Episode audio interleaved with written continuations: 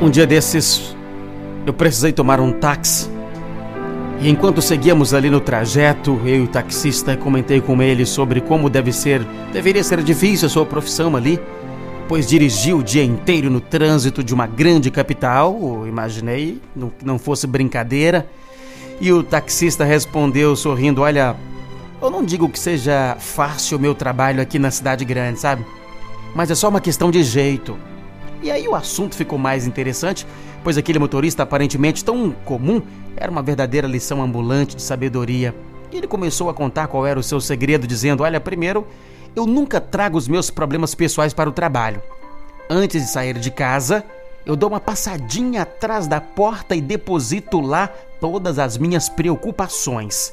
Eu só as retomo no final do expediente e, para ser sincero, parece que os problemas diminuem de tamanho.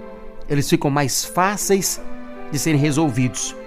Segundo, eu nunca desejo um bom dia a ninguém se não for com convicção. E terceiro, eu não me deixo envolver pelo mau humor, nem pela irritação de alguns passageiros. Quarto, eu não me permito entrar na onda de agressividade alimentada no dia a dia no trânsito. E quinto, todos os passageiros são pessoas especiais para mim. Eles merecem minha atenção, meu respeito e, se possível, a minha solidariedade também.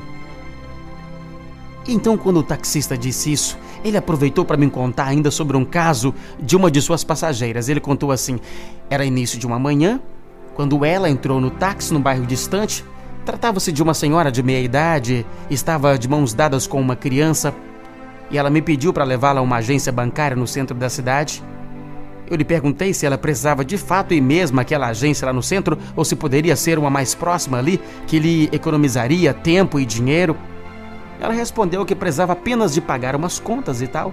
E então eu sugeri que fôssemos a uma agência que ficava algumas quadras próximas dali de onde estávamos mesmo. Ela aceitou. O trajeto não era longo, mas foi o suficiente para uma conversa sobre as coisas boas da vida. Parei em frente ao banco, ela me pediu para esperá-la um pouco, pois precisava retornar logo para casa. E durante a viagem então de volta, eu continuei tentando animar aquela mulher que deixava transparecer uma profunda amargura no olhar. Quando chegamos ao fim da viagem, aquela senhora de semblante triste falou com a voz assim até um tanto embargada: Olha, foi Deus que enviou você, moço. É que meu marido morreu há dois meses, eu estou passando por uma situação muito difícil, eu nunca trabalhei fora, nunca tratei dos negócios e agora eu me vejo aqui obrigada a cuidar de tudo sozinha.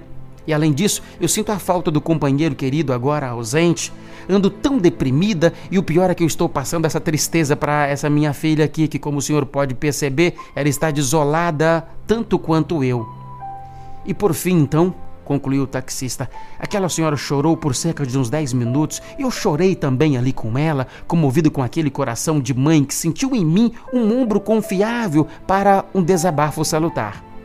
Ela pagou a corrida, esboçou um leve sorriso nos lábios, dando mostras de bom ânimo e coragem para seguir em frente.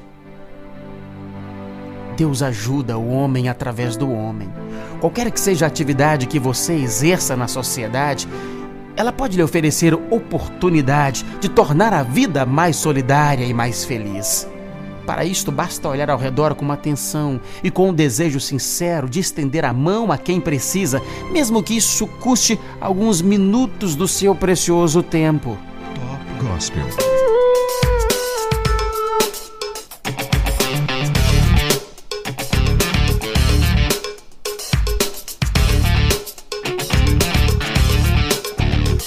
Do dia para você parar e pensar comigo hoje é sobre alegria no trabalho. Rabindranath Tagore, sobre alegria no trabalho, teria dito: O trabalho só nos cansa se não nos dedicarmos a ele com alegria. Top Gospel.